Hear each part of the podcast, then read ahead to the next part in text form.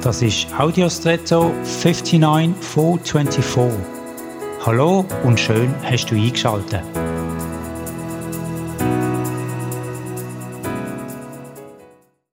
Als ich noch in die Schule gegangen bin, sind plötzlich Turnschuhe auf den Markt gekommen, die nicht mehr gebunden werden sondern einen Klettverschluss hatten. Das war neu, revolutionär und ich habe gedacht, das wird die neue Zukunft werden und die Schuhwandel werden verschwinden. Warum? Weil es so viel einfacher, schneller und angenehmer war und auch gerade die kleineren Kinder so das Schuhbinden nicht mehr müssen lernen Ich habe mich getäuscht. Es ist nicht so gekommen.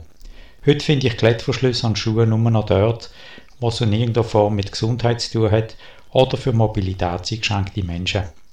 Ich lerne daraus, nicht immer ist es vermeintlich einfacher und angenehmer das, was übertut. Im vorliegenden Fall haben die Schuhbändel und bundene Schuhe das Moderne übertut. Bewahrt heisst nicht ohne Grund so.